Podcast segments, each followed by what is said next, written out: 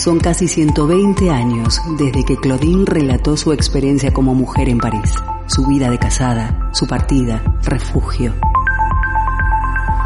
Hoy Claudine camina por las calles de Bilbao, respira, siente, se emociona y observa qué ha sucedido con las mujeres contemporáneas, sus luchas, reivindicaciones, derechos y su sexualidad. Hoy Claudine llega a Bilbao. Muy buenas tardes a nuestras amigas y amigos que nos escuchan en candelaradio.fm. Estamos empezando una vez más este programa feminista, este espacio nuestro, Claudine en Bilbao, un proyecto que se realiza con el apoyo de la Diputación Foral de Vizcaya y la Asociación Camino al Barrio. Te invito a que nos acompañes en esta tarde porque vamos a hablar de diferentes historias, desde educación popular, cuentacuentos y por supuesto de música.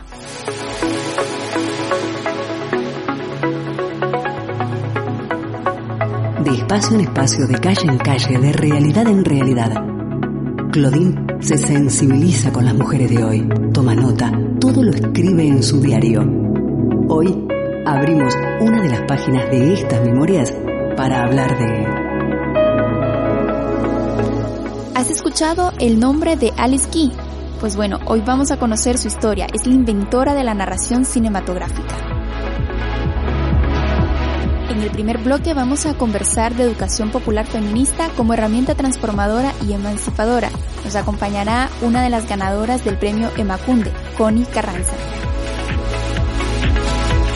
En la segunda parte vamos a disfrutar de muchos cuentos. ¿Por qué? Porque nos acompañará una cuentacuentos que rescata historias de relatos perdidos.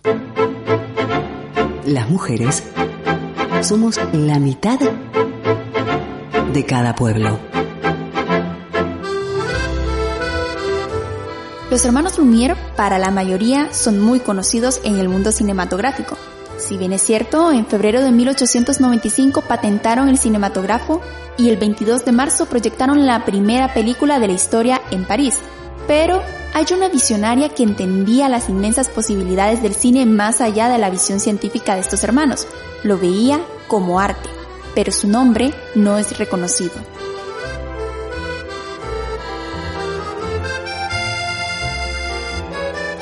Alice Guy nació en Francia el 1 de julio de 1873. Fue la primera persona en ser realizadora de una película de ficción. En abril de 1896, Guy dirigió El Hada de los Repollos, la primera película que duró más de un minuto y la pionera también en contar historias a través del cine. En este cuento de hadas francés inaugura además el uso de trucos visuales en imágenes en movimiento y el montaje. Y sí, durante décadas trabajó en Francia y Estados Unidos hasta realizar casi mil filmes, pero desde los años 40 su nombre desapareció de la historia, a pesar de recibir la Legión de Honor en 1955.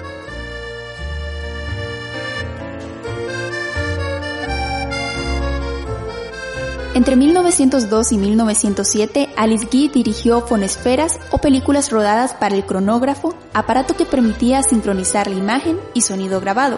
Muchas de ellas se han perdido, aunque queda constancia en cartas, periódicos y libros.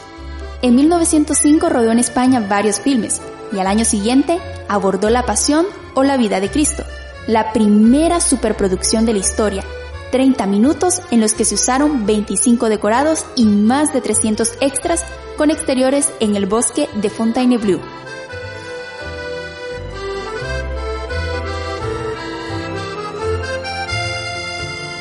Westerns, comedias, dramas, películas de ciencia ficción, su experiencia rodaba en todos los ámbitos.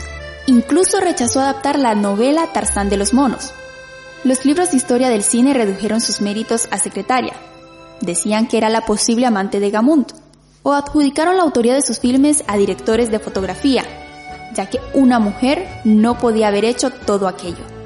En otras entrevistas, Alice Guy afirmaba, en Francia, mientras una mujer esté, como se dice en su lugar, no recibe ningún reproche, pero si ella asume y ejerce las prerrogativas asignadas a sus hermanos, se la mira mal. Mientras en Estados Unidos encontró que la actitud hacia las mujeres era muy distinta.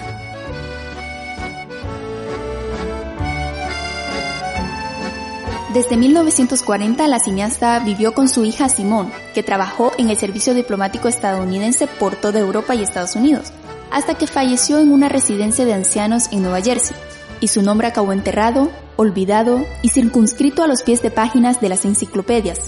No obstante, hay espacios en los que su trabajo está empezando a ser reivindicado y también reconocido.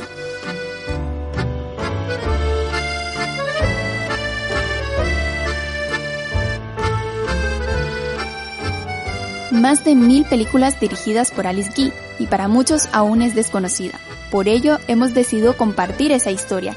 Y en este programa también seguiremos hablando de muchas más mujeres que desde distintas áreas realizan grandes aportes. Principalmente vamos a contar con dos de ellas, una cuenta cuentos y una que se desempeña en el área de la educación popular. Pero antes vamos a escuchar a Ana Tijoux, que nos invita a que saquemos nuestras voces, un tema que nace para decirle a la mayoría, adormecida, como le llama la cantante, que despierten y que tengan como objetivo un cambio final. Respirar para sacar la voz, despegar tan lejos como un águila veloz.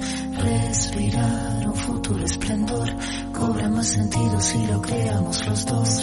Liberarse de todo el pudor, tomar de las riendas, no rendirse al opresor. Caminar erguido sin temor, respirar y sacar la voz. Tengo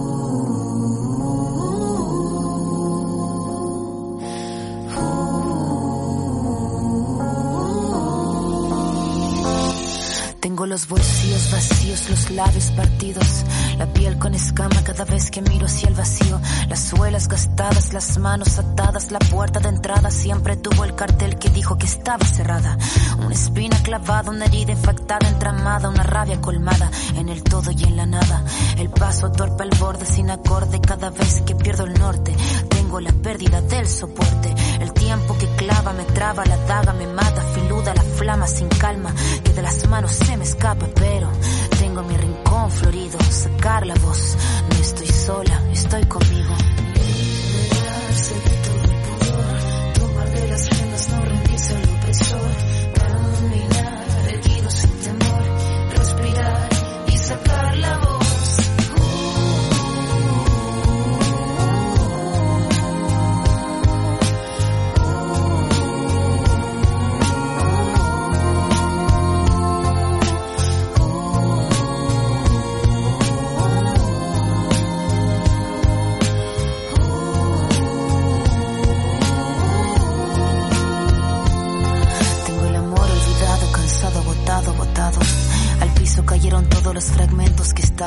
El mirar encorvado, el puño cerrado.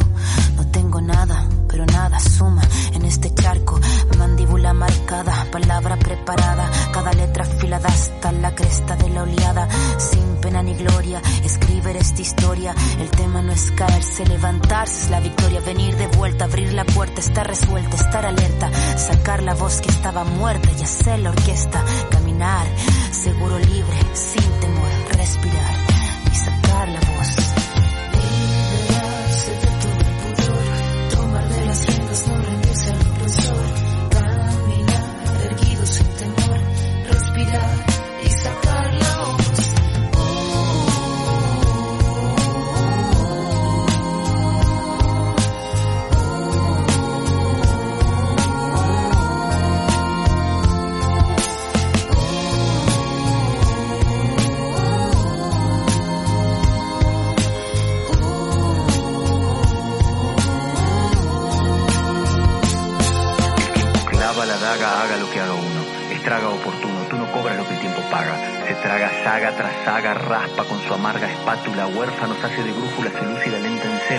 celo. Blanca el arma, blanco el pelo, su blanca cara de crápula.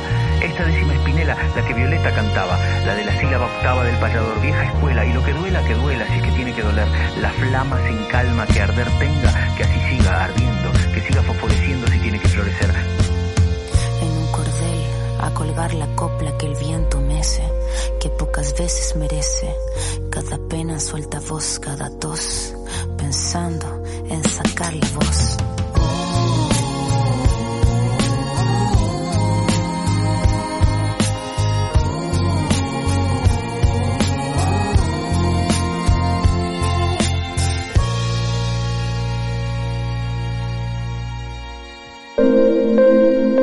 Desigualdades que afectan a las mujeres de hoy, la violencia machista, el Estado y la actitud de la ciudadanía ante esta realidad. Claudine suspira, reflexiona, dice...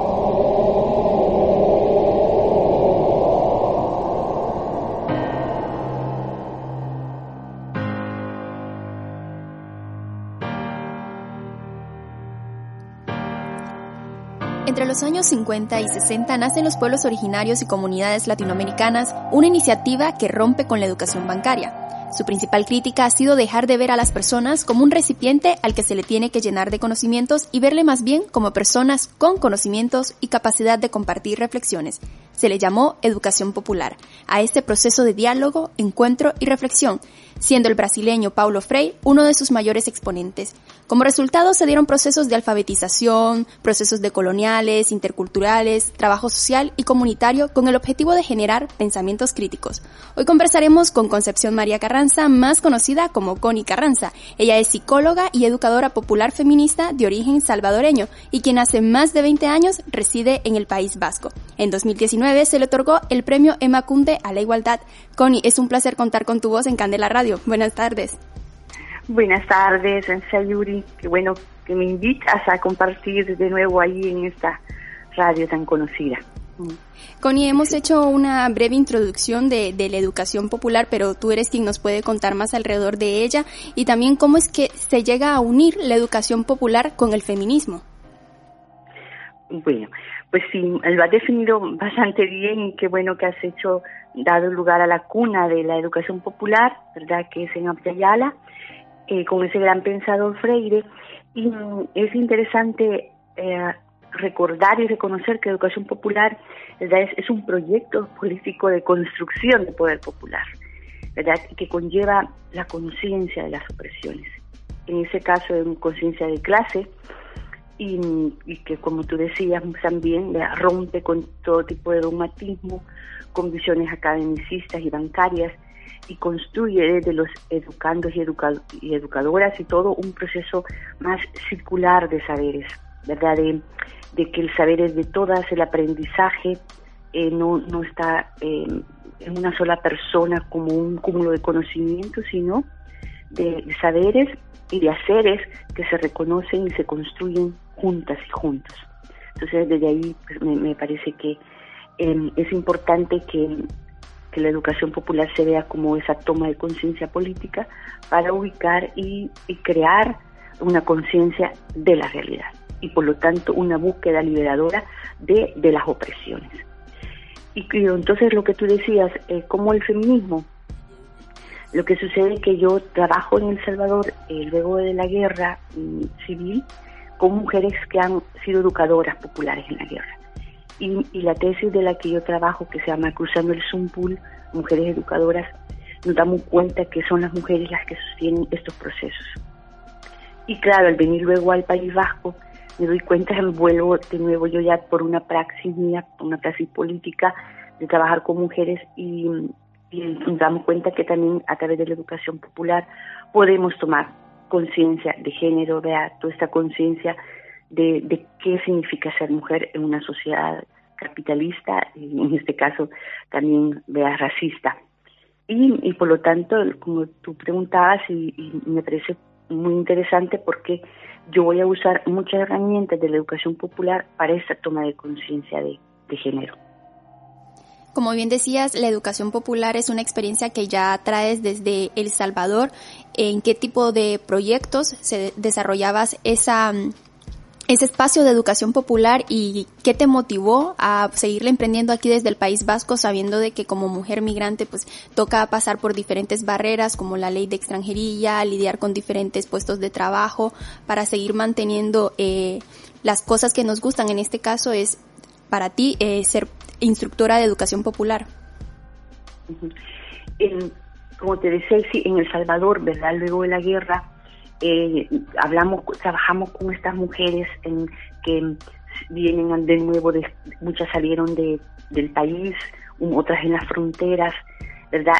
Regresan y traen todo este conocimiento de todo ese tipo de práctica. Entonces yo allá trabajo en espacios de cooperativas con comités de mujeres en diferentes zonas, zonas rurales, zonas urbanas, dependiendo de los grupos con los que se trabaje, ¿verdad? Y, para mí la, mayoría van a ser las mejores, para mí una de esas van a ser las mujeres campesinas, que tienen una claridad de, en, toda esa realidad política de, de por qué luchan, qué quieren, bajo qué herramientas, ¿verdad? Hay una serie de técnicas participativas en educación popular juego, dinámica, eh, pregunta, sospecha, es decir, que hay, toda una sí, toda una pedagogía, toda una serie de didácticas que van a motivar a que la, gente sea activa en, su proceso. Y, luego otra cosa, de a nadie, igual parecido, nadie empodera a nadie, nadie enseña a nadie, cada quien hace su propio proceso, a su propio ritmo, ¿verdad? Y no, no hay dogmas ni, ejemplos únicos o metas a llegar, ¿no? que cada quien con sus propios caminos. Y por lo tanto, lo que tú decías, yo paso aquí por todo un proceso de extranjería, cuido varios años de mi vida, pero logro entrar en, gracias a, un espacio que abre la, Escuela de Empoderamiento, Igualdad Inmigración en Guecho, y, y me doy cuenta que yo puedo hacer uso de algunas herramientas como siempre lo digo, yo no he provocado, no he tenido la oportunidad de crear procesos largos como tendría que ser la educación popular, porque la educación popular tiene que ser sostenida de manera comunitaria y política. Y lo que yo he, logrado, puedo decir, es como algunas líneas, algunos brechazos de, de para mí, de la educación popular, que son en las escuelas de empoderamiento, ¿verdad? en espacios de grupos de mujeres migradas que ya se han formado y que confían en mí algunos procesos de talleres, de reflexión, y es donde yo siento que hago parte de esa práctica. Pero ¿verdad? Yo, yo, yo creo, y siendo muy, muy leal y muy sincera, en El Salvador habían otras condiciones que, que no tan fácilmente encontras aquí, sino irlas tejiendo, ¿verdad? Y, para eso es todavía mucho camino que recorrer. Invito yo a quienes nos estén escuchando aquí con el programa con Sayuri que bueno fuera motivar y, creo que lo están haciendo ya espacios de crear una serie de herramientas. Hace poco estuve con un grupo de red de mujeres racializadas y hay también toda una praxis de América, de Perú, de Nicaragua, de, de poner una serie de técnicas en valor y, que eso se, se haga cadena, ¿verdad? Que se multiplique de, estas otras formas de hacer y de pensar y de, y de actuar. Se podría decir entonces que la educación popular es un espacio para escuchar, para escucharnos también y para cuestionar. Eh, ya mencionabas diferentes actividades que, se realizan. Eh, la educación popular sabemos que usa metodologías según el contexto social de las personas que participan. En tu caso, ¿qué metodología usas vos sabiendo específicamente que trabajas eh, principal con mujeres migradas que vienen de diferentes realidades, de diferentes países, con procesos de asimilación más rápidos o más cortos? ¿Qué metodologías usas? Fíjate que nosotras primero creamos unos acuerdos, unos acuerdos basados bastante en, educación popular, en grupos de, de, autoayuda, que son todo eso que estabas mencionando, la escucha, el no juzgar, la participación, eh, los momentos, respetar los momentos de silencio, em, la, la, capacidad de preguntarnos y que cuando facilitas, llevas un tema para cuestionar, pero e, es, al final son, son las personas, las, que, las participantes, las que van a ir generando ese conocimiento a través de qué? De esos tres pasos que Freire presentaba. La acción, mi vida hoy eh, situada, la reflexión, ¿verdad? Para volver a la vivencia, para volver. Entonces, es, es, eso es continuamente, en cada proceso, tú tienes que empezar, ¿verdad? ¿Qué estoy pasando yo? Y en ese caso, cuando tú mencionas mujeres migradas, va a ser su, todo su, su duelo, ¿verdad? Todo ese partirse de la, de la realidad vivida y llegar aquí, toda esa, todas esas herramientas que no tenemos en una nueva cultura, ¿verdad? Con un, trabajo que, que, es el único que, que, se nos deja y que muchas veces no, no, hemos tenido el, el, por qué saber todo eso. Y, y, la única puerta es el trabajo de hogar y cuidado y, y todo lo que conlleva darte cuenta que quedas en, eh, sin, sin nada, ningún papel, todo el proceso torturoso, difícil que va a llevar el poder tener una primera tarjeta. Entonces, ¿qué, qué hacen la mayoría de las mujeres? querer contar qué está pasando, que no es casual, que no es casual su llegada, que no es casual el haber salido, el ser abortado de nuestros países y, poder ir teniendo algunas herramientas. Como digo, em, ya muchas veces yo quisiera estar mantener muchos grupos, pero son los grupos nos, se nos permiten con procesos muy a corto plazo, ¿verdad? Uno de los más largos es el de hecho, con aproximadamente 10 talleres, pero cada grupo va, quiere, dice, yo quiero cinco talleres. Allí lo importante es que las mujeres queden vinculadas a otros procesos dentro de su municipio. Con algunas se logra, con otras no, pero entonces es muy importante cuando ya se quedan ya atadas a una asociación, ¿verdad? a un grupo que les parece interesante, pero lastimosamente no, no siempre es así. Pero yo me doy por satisfecha el que las mujeres a través de esos procesos se informan, tejen una red, ¿verdad? Muchas dicen, es que gracias a aquí encontré a esta amiga, me informé de esto, sé dónde ir para una demanda, para un, reconocerse como, mujeres con derechos, tengan o no papeles. Entonces, la satisfacción es esa pequeña, podríamos decir, semillita que, que se coloca gracias a ellas, ¿verdad? Porque son ellas las que tienen las vivencias y algunas reflexiones que, hacemos como facilitadoras. Y, como te digo, Sayuri, yo no, no tengo ahorita en, el País bajo, bajo yo un proceso sostenido de educación popular, no, no, he, no he tenido, aparte el derecho y el de Zumárraga, que ha sido un, sí ha sido peleado un proceso más a largo plazo, con mujeres migradas que trabajan internas, pero de ahí son como, como cosas muy puntuales. Con este tipo de herramienta y metodología que es para mí, vivo enamorada de la educación popular, pero que para ver resultados tendrían que estar sostenidos de maneras comunitarias, con comité, con el ayuntamiento, con, con otras redes, y, y eso es pues un, sueño a alcanzar, no es una realidad. Mencionabas eh, anteriormente que nadie empodera a nadie, ¿no? Pero ¿qué herramientas podemos adquirir, Connie, eh, las mujeres cuando participamos de estos espacios de educación popular feminista? Yo creo que el primero reconocerte, eh, ¿verdad?, de, qué significa esa posición de, género que soy mujer, qué conlleva, ¿verdad?, ser mujer. ¿Por qué? Lo que te decía yo, he tenido que dejar mis hijos y mis hijas cuidando y vengo a cuidar acá, que conlleva el que esté haciendo ese trabajo, el que no tiene derecho a paro, el que necesitas, y allí entran compañeras, ¿verdad?, con un largo caminar en, todo lo que son derechos de trabajo, de hogar y cuidado, qué significa ese reconocimiento, esa lucha de derechos, el, el por ejemplo, las maternidades, las mujeres es, les viene como muy sanador el reconocer que, que son buenas madres, y que no van a aceptar en un momento más que se hable de que no son buenas porque dejaron sus hijos, ¿verdad? Ya lo saben que son madres que han dejado sus hijos en, un red de cuidado, que, quieren seguir eh, construyendo una maternidad distinta a la que a la que tradicionalmente se habla y que no sé quién cumple, pero como le dice muy bien la, eh, Norma Vázquez, que lo ponen en su mesita de noche, no hay madre buena, hay madre real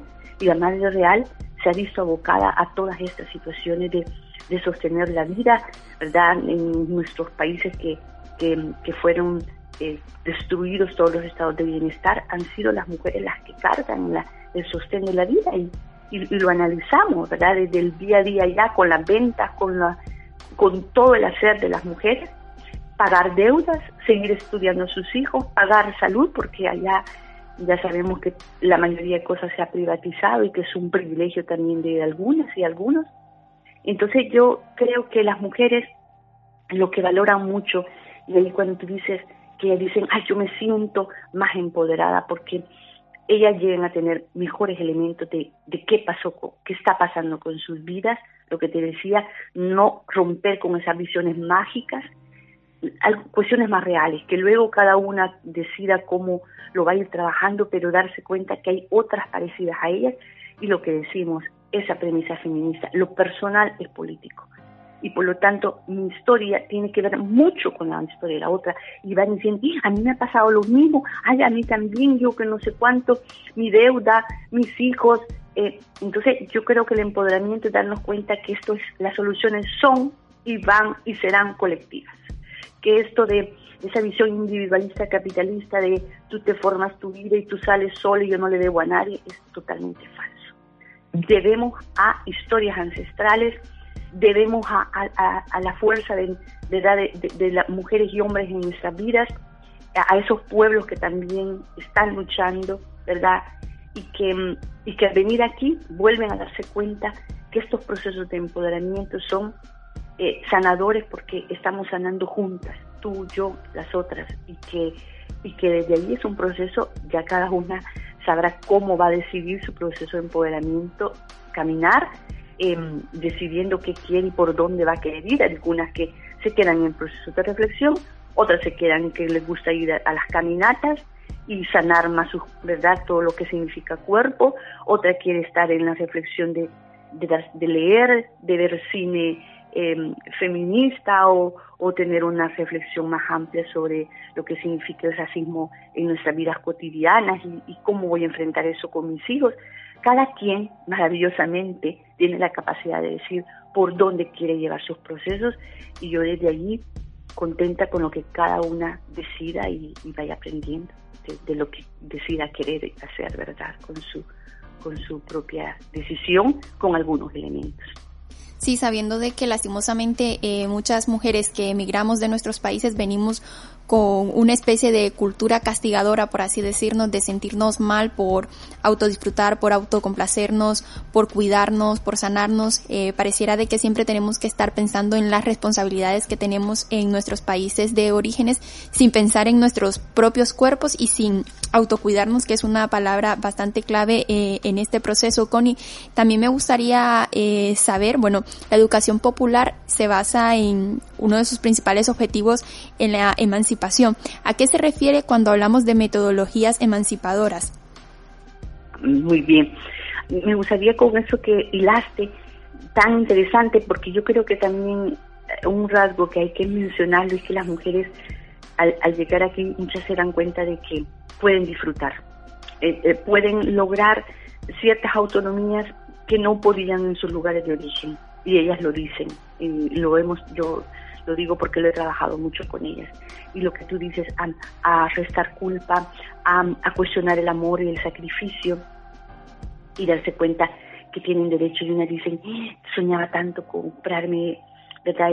esta carterita o tenía soñaba con este color y yo lo he hecho y lo he hecho porque porque yo manejo mi dinero porque decido sobre él o una fiesta o, o comer algo rico. Y yo creo que también eso hay que hay que decirlo porque viene intentando hacer un poco eco de, sus voces y de sus reflexiones y, y, muy de acuerdo con lo que decís si algo tenemos que trabajar las mujeres es la, toda la situación de culpa la, una visión toda judeocristiana que se nos ha inculcado.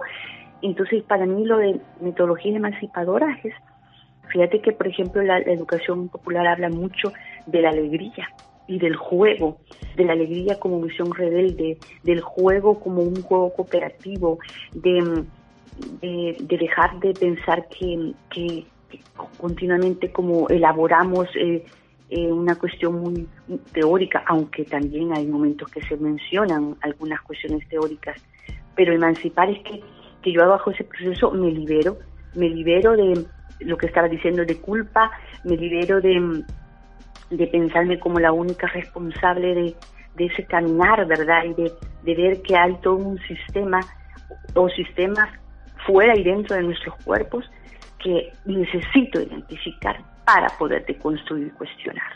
Entonces, em, todo, todo lo que va haciendo, desde cómo nos colocamos en el espacio, de, con, qué hacemos, por qué, por qué el dibujo, ¿verdad? ¿Por qué em, hacer, por qué el grupo, por qué todo eso tiene un sentido. Y el sentido es lo que estábamos diciendo aquí yo a través de ello voy a a, liberarme, a liberarme porque tomo una toma de conciencia y veo que, hay toda una estructura política, económica que ha, que ha hecho y ha permitido la pobreza en nuestros pueblos, el, el, el, que, el que ellas se vean abocadas a tomar una serie de decisiones, ya no desde una posición victimista, ¿verdad? sino desde una visión em, primero como lo reconocen ellas, de mujeres que han sobrevivido a una serie de historias y que ahora se ven como con mayor realismo de sus decisiones.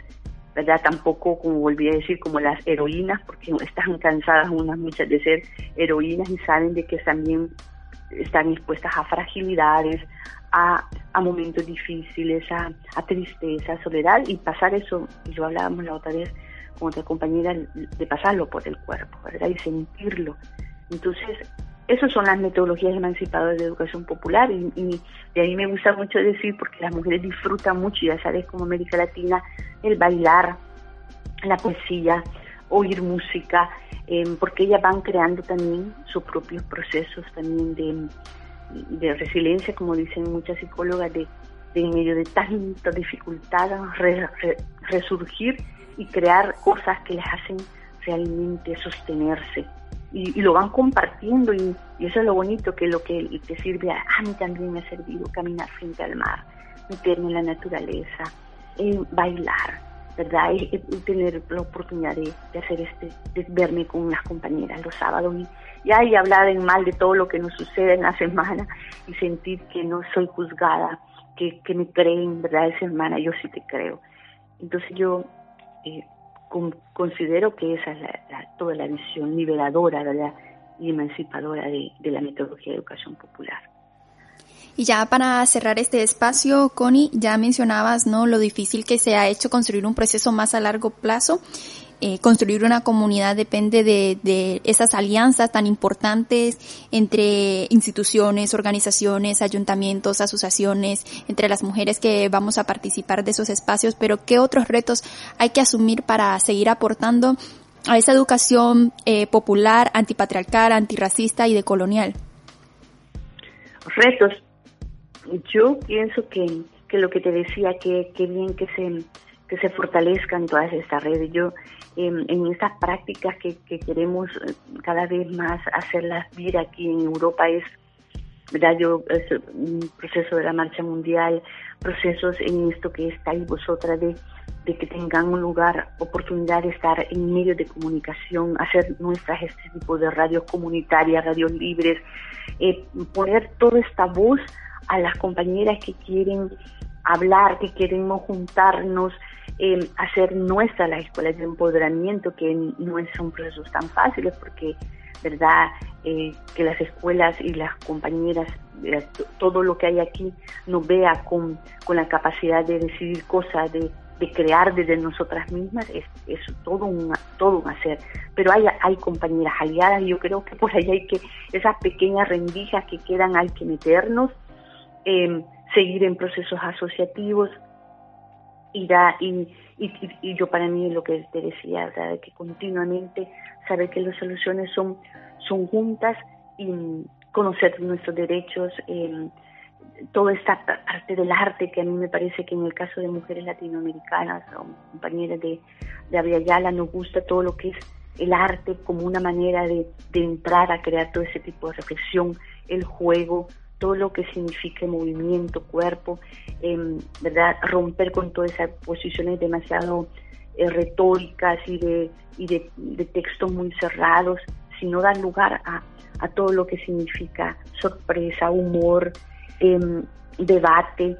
Yo, yo, yo sigo creyendo que, que, que estamos haciendo muy bien muchas cosas y, se, y seguirlas sosteniendo entre nosotras y demandar, ¿verdad? Porque se requiere recursos, demandar al Estado y a los procesos de tener la oportunidad de, sostener todo esto en diferentes niveles, cada una decidirá más desde lo estructural, desde lo comunitario.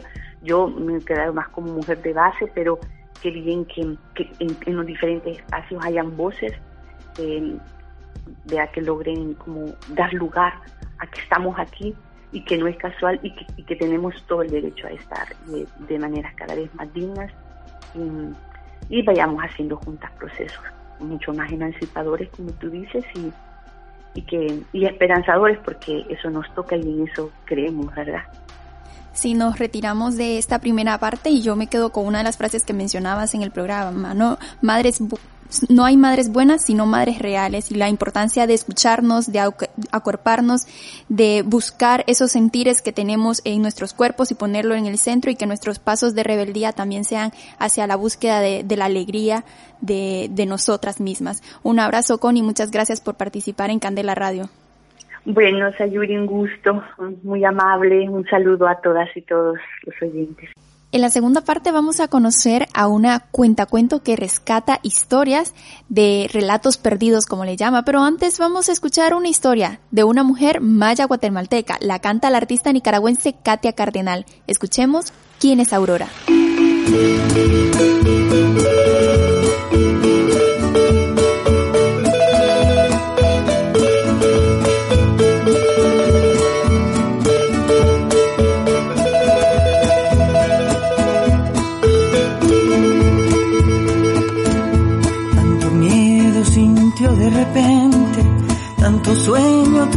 En su vientre, tanta sed esparcida en el suelo, tanta fe cultivada en el cielo.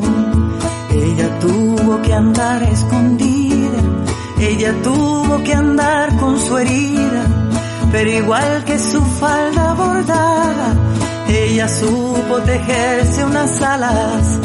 Aurora, ahora es la hora de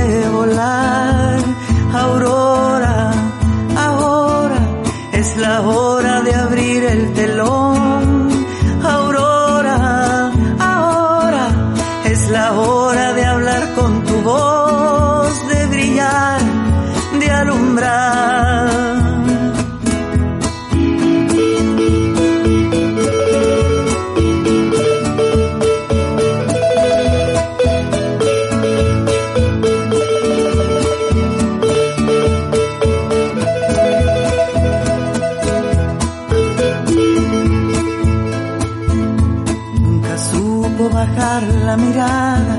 siempre supo que había un camino, una estrella de la madrugada que conoce cuál es su destino. Ella supo romper el silencio, ella supo apartar la violencia y al igual que su falda floreada, ella supo mostrar su color. Aurora, la hora de volar. Aurora, ahora es la hora de abrir el telón. Aurora, ahora es la hora de hablar con tu voz, de brillar, de alumbrar. Y en el alba su rostro se asoma, sos vos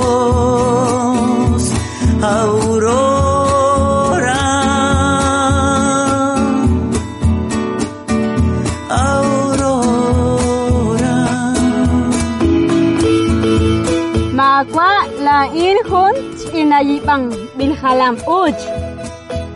La inhun ish wanklik ulu ut achapantilin.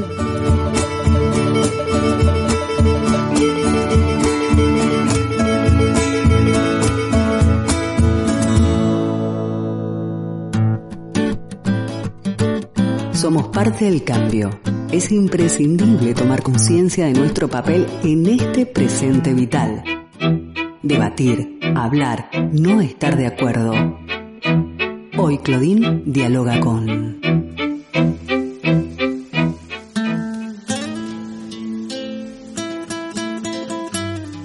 Seguimos en Claudine en Bilbao, este espacio feminista en el que tratamos de retratar a diferentes mujeres desde distintos espacios y en esta segunda parte vamos a conversar con Ana Cristina Herrero. Ella es filóloga, cuentacuentos, creadora de los libros Malas Compañías y rescata esos relatos perdidos de comunidades de otros países. Muy buenas tardes Ana, ¿qué tal? ¿Cómo estás? Encantada de estar aquí en la radio, Claudine, con vosotras. Feliz. Bueno, y nosotras también contentas de, de poder contar con tu voz, Ana. Me parece bastante curioso tu trabajo en vista de yo vengo también de, un país, bueno, de Nicaragua, en el que se trata de, reforzar mucho los cuentos. ¿A ti qué te motivó a, a, trabajar este formato? Bueno, pues eh, yo soy filóloga de formación y en el año 92 estaba haciendo una tesis doctoral porque, bueno, yo vengo de una generación de mujeres silenciadas, voy a empezar por el principio. Mi abuela nunca me contó cuentos porque perteneció a una generación de mujeres que tenían miedo de hablar porque en España hubo una dictadura y una consigna que atenazaba tanto a hombres como mujeres que era no significarse. Y la gente que no se significa es gente que calla, que guarda silencio por miedo. Las mujeres doblemente, por todo el papel del cristianismo y su imagen de la mujer decente y la mujer humilde como la mujer callada. Y mi madre era una mujer analfabeta, no había ido nunca al colegio, vivía en una aldea en Galicia, con lo cual solamente hablaba gallego. Y cuando se casó con mi padre, mm, mi padre le prohibió hablar gallego, porque era un momento donde las culturas que no eran en castellano estaban prohibidas. Así que mi madre tampoco me contó cuentos porque ella escuchó sus cuentos en, gallego y tenía prohibido hablarnos en gallego. Así que mm, crecí sin cuentos orales, solamente con cuentos que leía. Pero eso sí, ambas dos me cantaban porque las mujeres silenciadas cantan. Y mi madre, las primeras palabras que recuerdo de mi madre son una nana en gallego, porque las mujeres cuando tienen prohibido hablar cantan. Así que eh, crecí con esto de pertenecer a un tipo de mujeres que habían silenciado todo y que además eh, una de ellas venía de una cultura no escrita, de una cultura matriarcal. Y bueno, pues eh, cuando me licencié en Filología Hispánica, Lengua y Literatura Española Hispanoamericana, empecé a hacer una tesis sobre la voz de los que no escriben ni leen y sobre el, vínculo y el interés del oculto por esta cultura oral, porque también es cultura. Pero mi tesis era sobre lírica tradicional, sobre cómo los poetas cultos del siglo XX habían entrado en contacto con esto, que es el pueblo, que es un invento del romanticismo, de la infancia, y habían escuchado a la gente del pueblo cantar y decir, y habían tomado todos esos metros y todas esas formas líricas para hacer sus propias creaciones poéticas. Es el caso de Lorca o es el caso de, de Antonio Machado o el caso de Miguel Hernández, de todos estos poetas de la generación del 98 y luego de la generación del 97. Entonces, en ese momento, en 1992, me topé con un espectáculo de narración oral escénica en el Festival de Teatro de Otoño de Madrid. Mi tema era la lírica eh, oral, pero mm, me interesó mucho qué era eso de la narración oral. Y fui a ver y eran dos narradores, un narrador costarricense y una narradora colombiana, vestidos de negro en un espacio escénico donde no había no había nada de, escenografía, no habría, no había nada, nada más que ellos dos y una luz cenital.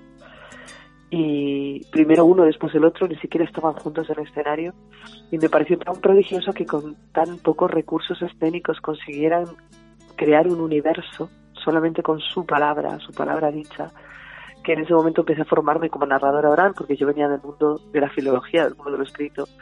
Y, bueno, pues empecé a formarme como narradora. En ese momento trabajaba como editora para Ediciones Ciruela y, bueno, empecé a compaginar mi trabajo como editora con mi trabajo como filóloga investigando en la Fundación Méndez Pidal sobre el romancero tradicional también, con mi trabajo como narradora, solo contaba con adultos y adultas en ese momento. Y fue así como todo mi universo eh, de intereses laboral y de deseos también empezó a girar en torno a esto que es la oralidad. Y así fue como surgió este interés por, por, lo, por los cuentos, por la palabra dicha y por eso que de lo que las mujeres somos dueñas. Vemos entonces el significado y el poder que adquiere la voz como herramienta también en, en nuestras vidas por lo que escucho que hay una gran diferencia entre disfrutar un cuento leído a disfrutar un cuento narrado de forma oral, ¿no? Y de ahí también nace el personaje Anagriot. Sí, eh, en ese momento que empecé a contar, a contar cuentos, que es cierto que, es muy diferente eh, leer un cuento escrito que escucharlo oralmente, porque lo que hay en la oralidad es presente y presencia cosa que no hay en lo escrito. ¿Por qué? Porque el mundo de lo escrito es el mundo de lo patriarcal, el mundo de lo que está sujeto a normas, de lo que es correcto e incorrecto. Tenemos una Real Academia que ordena y manda, liderada por varones, además, en el cual han estado eh, eh, excluidas las mujeres tradicionalmente. A Gertrudis Gómez de Avellaneda se le negó la entrada a la Real Academia. Y bueno, pues eh, frente a eso está el oral, ¿no? que es el momento de, la noche, del oscuro, del encuentro con lo telúrico, con lo que no está, con los ancestros. Y ese es el dominio de lo matriarcal de las mujeres.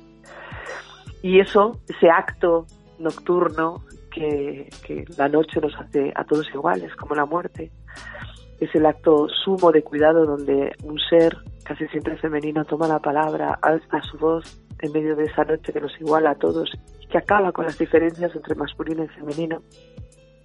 Y con su presencia y con su voz instaura el reino de la madre en la oscuridad, el reino del cuidado, de la protección.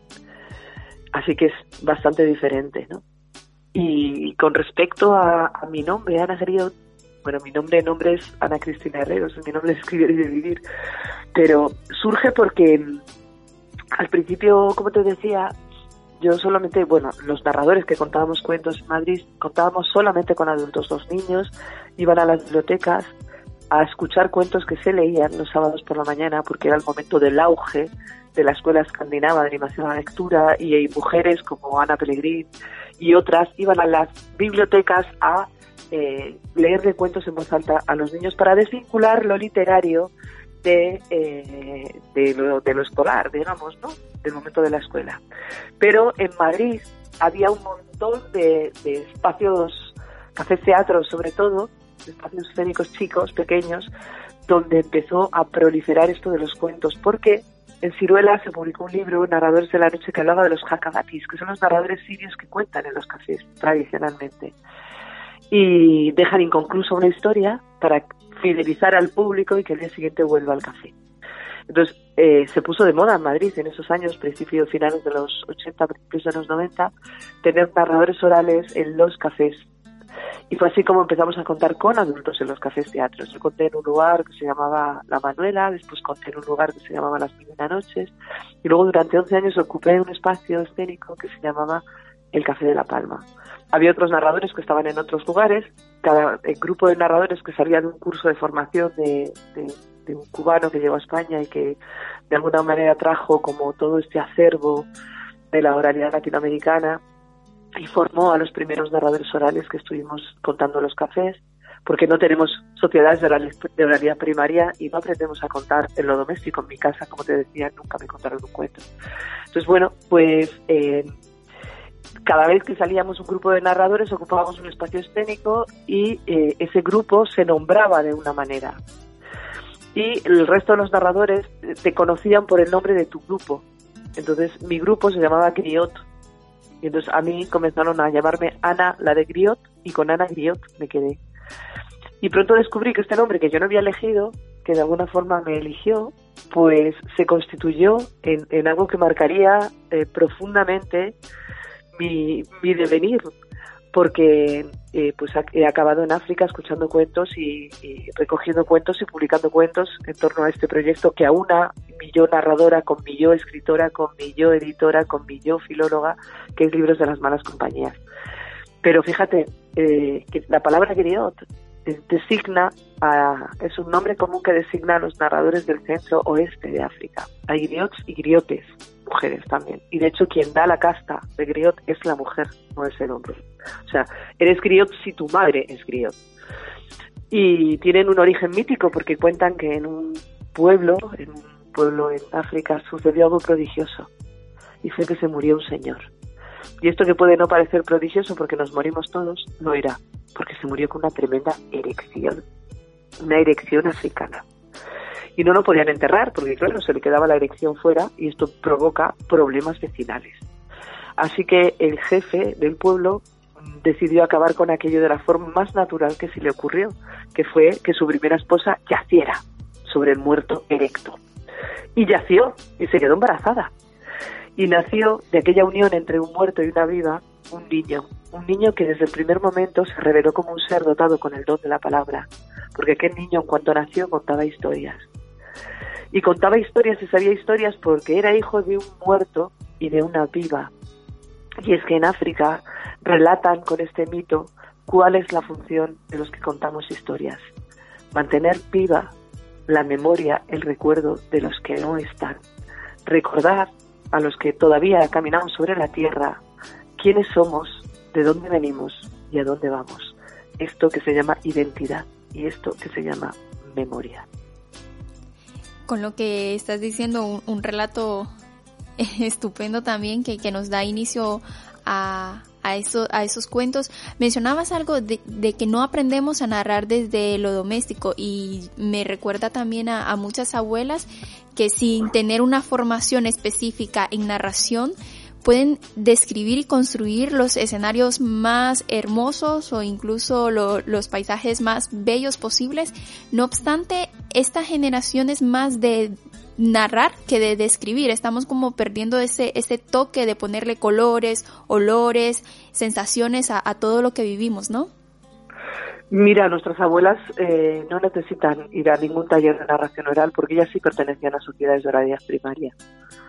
Ya nosotras ya, ya no.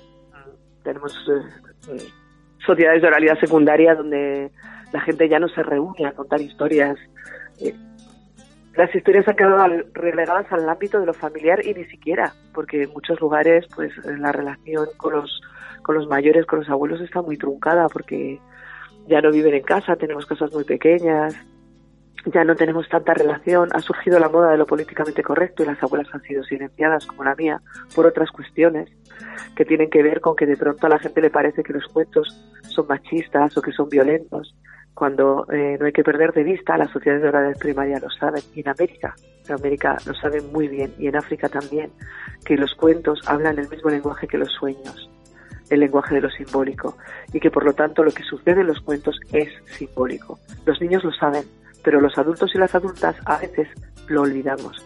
Y es por esa razón, porque de pronto, por lo que de pronto, por otras razones, fíjate, las mayores, las mujeres mayores, las abuelas, han sido silenciadas. Tristemente, ¿Qué te ha llevado, Ana, específicamente a, esas comunidades africanas o incluso otras comunidades pequeñas a relatar esos cuentos, también a escuchar esos relatos de las abuelas? Pues bueno, fue, fue un avatar, fue algo no planeado, digamos, ¿no? Como todo lo que sucede en la vida de todo el mundo. Por otro lado, ¿no? En el 2012 me dieron un premio, la Fundación Ita Mediterránea, porque hice un trabajo de investigación en fotos folclóricas del Mediterráneo que derivó en dos libros, Cuentos del Mediterráneo y Cuentos Populares del Mediterráneo, que se usaron en la pacificación de los Balcanes, porque los cuentos no saben de fronteras, son iguales en todo el mundo. Hablan un lenguaje, el lenguaje universal, que es el lenguaje de lo simbólico. Y por eso están llenos de eh, motivos folclóricos que se repiten en todos los cuentos en el mundo. Y era una manera de usar los cuentos de mediación internacional para mostrar a los serbios, a los albaneses, a los kosovares, a los montenegrinos, que las diferencias que habían ocasionado la guerra no eran culturales, porque a todos los durmieron con los mismos cuentos, que esas diferencias habían sido, como siempre, económicas. Entonces, bueno, pues eh, me dieron un premio que compartí con Michelle Obama, a mí me lo dieron por trabajar, y, y ese año me descatalogaron el libro por el que me habían dado el premio uno de los libros. Y entonces eh, me pidieron que firmara la destrucción de los libros porque en prácticamente todos los países del mundo, eh, del primer mundo, que tenemos un gran mercado editorial, los libros se destruyen porque son un negocio, una forma de cultura. Y, y bueno, me pidieron que firmara la destrucción. Hacienda bonifica la destrucción de los libros en España y en otros países. Bueno, pues yo como fui al Colegio de Monjas de León aprendí a desobedecer y dije, lo siento, pero no voy a firmar eso. Y entonces me dieron 2.644 libros que regalé, doné y vendí. Y con el dinero que obtuve de la venta de esos libros, cada vez que me iba a contar me los llevaba y vendía a bajo precio, porque obviamente eran libros descatalogados y ya saldados. Y, y con ese dinero me fui a montar una biblioteca Senegal. Surgió un proyecto, una, de, una demanda de una comunidad que querían tener una biblioteca en su pueblo y una amiga eh, de pronto estuvo en esa comunidad y me transmitió como esa necesidad. Yo tenía libros, tenía dinero y dije, guau, pues vamos a montar la biblioteca. Compré libros en francés, clásicos franceses, inocente yo, y me fui a montar la biblioteca Senegal. Y cuando llegué a Senegal, de pronto, a la Casa Más, a una zona donde hay minas antipersona, porque tienen un conflicto de independencia con Dakar, eh, de pronto descubrí que no había llevado libros para los niños y que nada de eso que yo había llevado resonaba con su cultura. Entonces, bueno, pregunté al bibliotecario si le contaban cuentos a los niños, me miró con cara de estas tonta y me dijo, si le contáramos a los niños cuentos de niños, ¿cómo iban a aprender a ser adultos? Le pregunté cuál era la fórmula que ponía en, pie los cuentos, que iniciaba los cuentos y me dijo que cuando yo escuchara acá Congo Congo y alguien contestara Ayame, ahí había un cuento. Así que me iba por las noches a los fuegos de las mujeres que cocinaban y cuando escuchaba Congo Congo grababa y grabé un montón de cuentos, casi 200, en su lengua, en Yola. El bibliotecario me tradujo los cuentos a francés y yo puse una lista con los nombres de los cuentos y las abuelas que contaban los cuentos. Y los jueves venían los niños y las abuelas a la biblioteca y entonces los niños se podían llevar prestada una abuela, porque libros no teníamos, pero abuelas sí. Y fue así, prestando abuela, cómo se me ocurrió, ¿por qué no llenar las bibliotecas de África con sus libros, con sus cuentos, con las ilustraciones hechas por los niños y por las mujeres? Y fue así como al año siguiente viajé con el ilustrador, hicimos eh, un libro hermoso, El dragón que se comió el sol y otros cuentos de la Baja Casamán queríamos eh, considerar que la gente que nos había dado los cuentos también era autor, que el pueblo es autor. Entonces preguntamos qué querían que hiciéramos con el porcentaje de autor, que por supuesto es para ellos. Nos dijeron que apoyar la red de profes que enseñan español y lo hacemos. Pero además nos dimos cuenta de que las mujeres no venían a las bibliotecas y a la biblioteca. Y fuimos a averiguar por qué y no vienen porque no saben leer.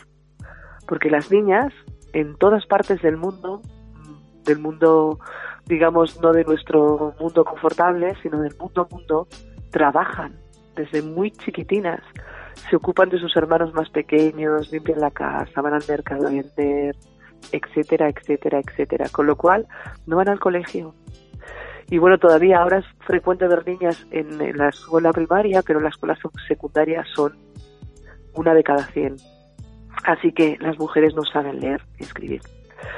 Entonces les preguntamos si querían aprender a leer, nos dijeron que sí y hicieron una asamblea para decidir en qué lengua, decidieron que en francés, es la lengua de los colonizadores, pero es la que ellas quisieron aprender. Por un lado nos quitaron un problema de encima porque su lengua no se escribe. En África hay más de 2.000 lenguas y ninguna se escribe, prácticamente ninguna, no ninguna. Las lenguas que son las lenguas oficiales de los países, que son lenguas escritas, son las lenguas de los colonizadores, como pasa en América, por otro lado, con el castellano. Y, bueno, pues aprenden francés y aprenden a leer y a escribir. Y tenemos un grupo ya que ya está presentándose para adquirir el certificado de que las habilita como poseedoras del título de educación primaria y otras que están empezando a leer. Tenemos un club de lectura en francés y en castellano. La gente que vamos allí aprendemos su lengua también, Yola. Y, y además ahora estamos eh, haciendo libros de tela mm, apoyando el trabajo cooperativo femenino. Hemos eh, recogido pantalones vaqueros de un cole de Madrid, de Leganés, la zona periférica sur, y los niños nos han donado sus pantalones vaqueros que ya no les quedaban bien. Y con esos pantalones vaqueros hemos hecho las hojas del libro, las hemos mandado a Senegal, a Casamance, y una cooperativa de mujeres que han cosido con sus telas, coloridas telas, que por cierto se hacen en Holanda, eh, sus propios cuentos. Hemos hecho un diseño para que ellas, para que un poco los libros se entendieran y eso. Y entonces, bueno, ellas están cosiendo sus cuentos tradicionales en la tela de los niños de Madrid con sus propios, propias telas. Algo absolutamente simbólico, por otro lado, ¿no? y, que de alguna manera desde nuestra editorial Libros de las Buenas Compañías intenta apoyar el tejido, el tejido social y el trabajo cooperativo femenino en África. Después de, Senegal estuvimos en los campamentos de refugiados de Tinduf, allí escuchamos a las mujeres, solo a las mujeres, ilustramos con los niños y las niñas y las mujeres, las mujeres pintaron con henna sus propios cuentos, fue precioso. Y el libro se llama Los cuentos del erizo y otros cuentos de las mujeres del Sáhara. Después estuvimos en Mozambique con los albinos y las albinas, porque bueno, hay lugares de África donde creen que los albinos son espíritus. Al principio daban mala suerte y se los echaba de las comunidades, pero los traficantes de órganos revirtieron esta creencia y le contaron a la gente que dan buena suerte, y esa ha sido su mala suerte. Son secuestrados, mutilados y con, con sus cuerpecitos hacen con los apéndices de sus cuerpos hacen amuletos y con las vísceras de los traficantes de órganos hacen negocio. Además hay una creencia de que si violas a una albina te curas del SIDA, así que además de ser secuestradas y mutiladas tienen SIDA. Y por otro lado, eh, tienen unos problemas tremendos con la piel y tienen unos cánceres de piel increíbles. Así que nos fuimos a escucharlos, a recoger sus cuentos, porque la literatura es lo único que nos hace humanos, la literatura y el humor. La capacidad de fabular y la capacidad de reír es lo único que nos constituye en seres humanos y nos diferencia del resto de los animales.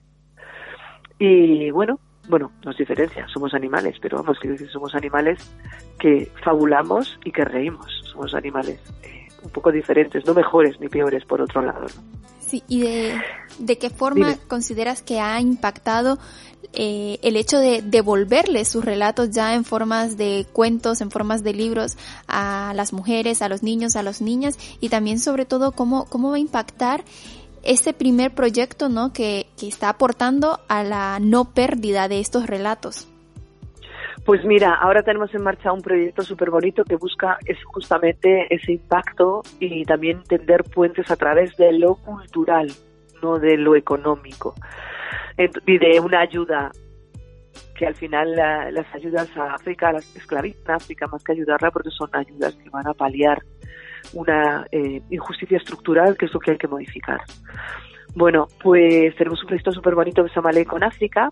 Entonces hemos hecho mil, eh, de ese libro El dragón que se comió sol, hemos tomado siete cuentos maravillosos y lo hemos hecho en tapa blanda, más pequeñito los hemos, hemos hecho como los mensajes súper explícitos, porque aquí, como decía, ¿no?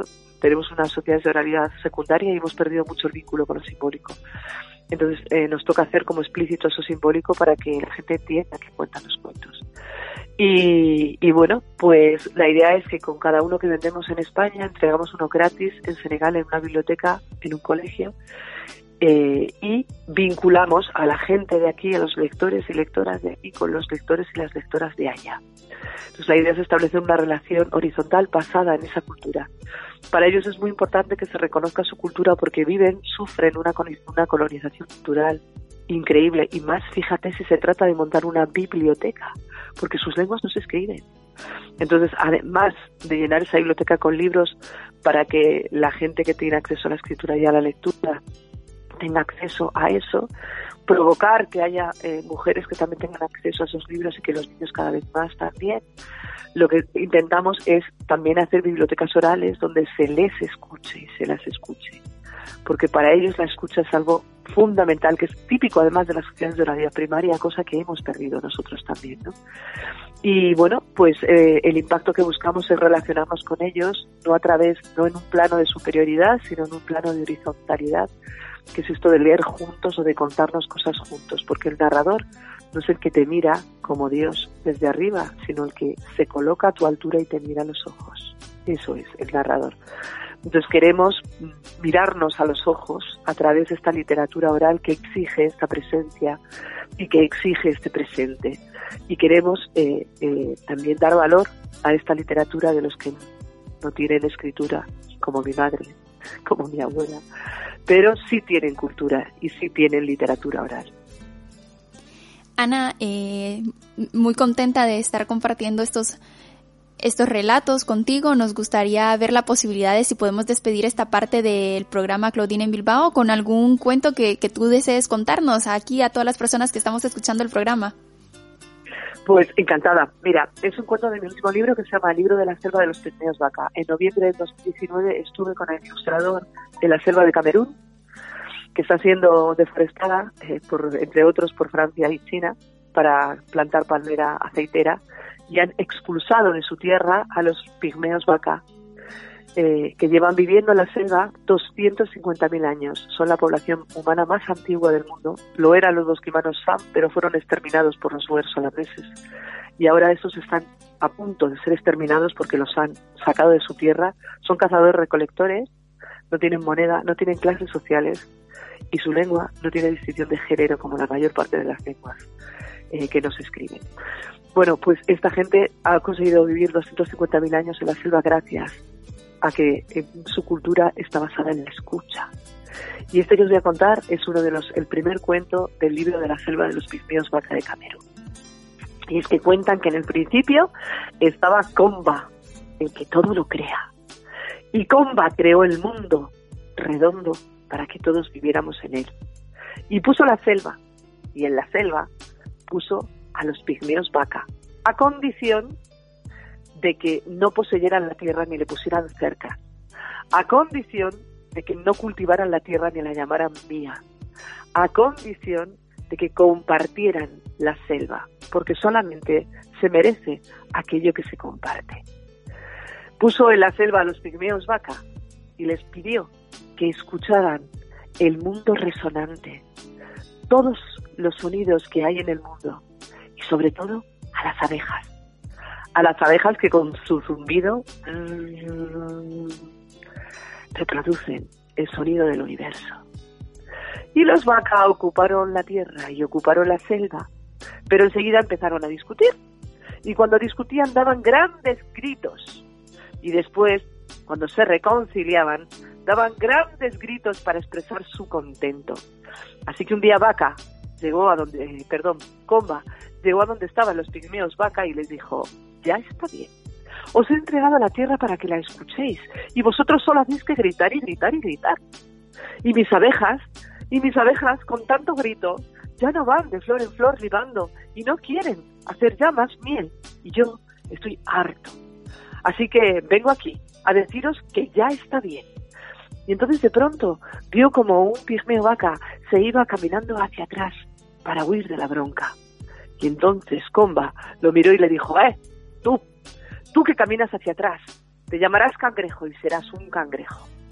Y vio como otro pigmeo subía por el tronco de un árbol para ocultarse en el follaje. Y entonces Comba lo miró y dijo, ¡eh! Tú, tú que trepas a los árboles para esconderte te llamarás mono y serás un mono. Y vio como otro pigmeo saltaba al río, al río Congo, y allí se ocultaba buceando debajo de las aguas. ¡Eh! ¡Tú! ¡Tú! que nadas por debajo del agua.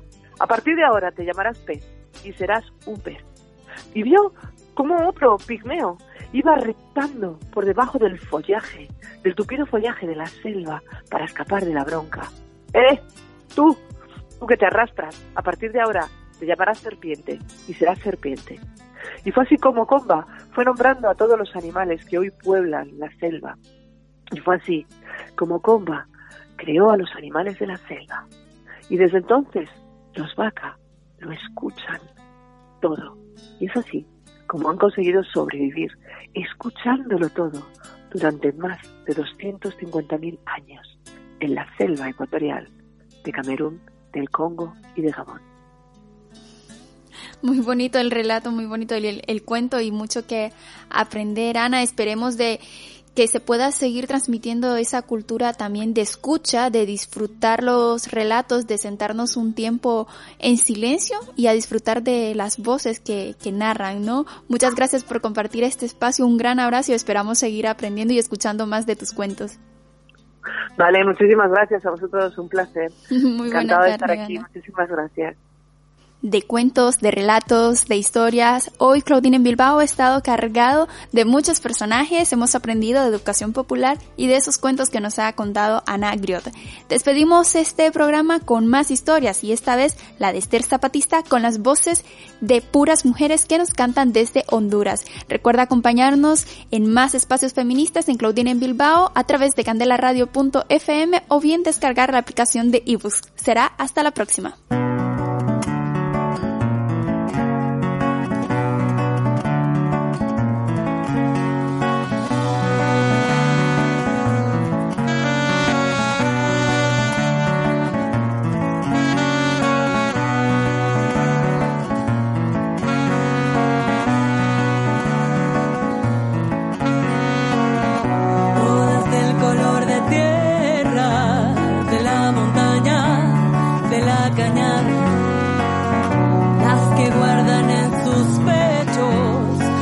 cuatro vientos.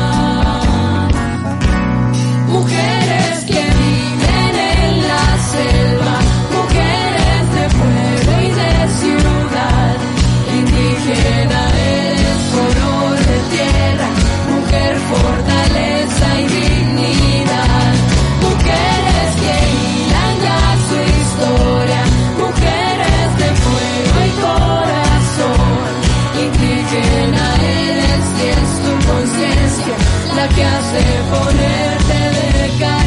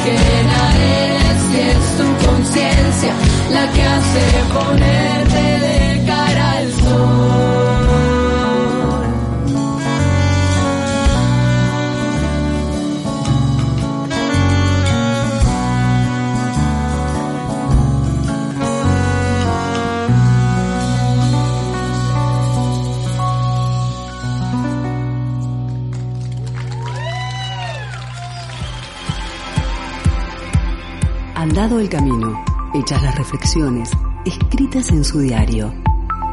Claudine levanta la mirada, observa, siente, respira y se adentra nuevamente en las calles de la ciudad. ¿Qué nueva realidad le deparará Bilbao a Claudine?